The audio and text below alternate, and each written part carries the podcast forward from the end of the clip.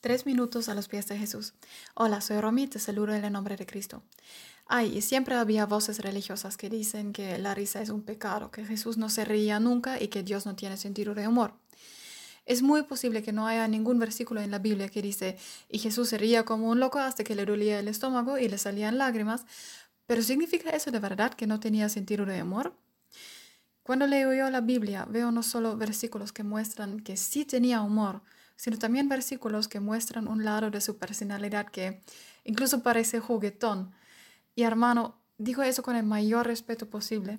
Me parece una calidad maravillosa y tremenda en el carácter de nuestro Salvador, nuestro sustituto en la cruz. Miremos como un ejemplo Mateos 17, 24 al 27, donde dice lo siguiente.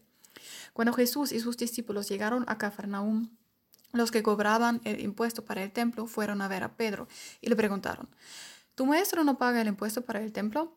Sí lo paga, contestó Pedro. Luego, al entrar Pedro en la casa, Jesús le habló primero diciendo, ¿Tú qué opinas, Simón? ¿A quiénes cobran impuestos y contribuciones los reyes de este mundo? ¿A sus propios súbditos o a los extranjeros? Pedro le contestó, a los extranjeros. Jesús añadió, así pues, los propios súbditos no tienen que pagar nada, pero para no servir de tropiezo a nadie, vete al lago, eche el anzuelo y saque el primer pez que pique. En su boca encontrarás una moneda que será suficiente para pagar mi impuesto y el tuyo. Llévala y págalos. Hermano, ¿qué será el símbolo detrás de encontrar esa moneda en la boca de un pez? Sino un acto juguetón para ridicularse un poco sobre, sobre esas reglas de pago y impuesto.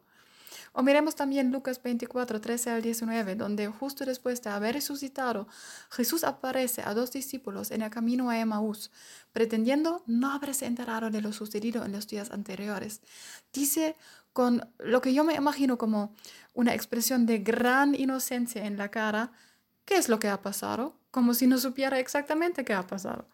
Y también más adelante en versículo 28, donde dice que al acercarse al pueblo a donde se dirijan, Jesús hizo como que iba más lejos, para que los discípulos le dijeran, ay no, quédate por favor, para luego en la cena, partiendo el pan, revelarse a ellos como quien realmente era.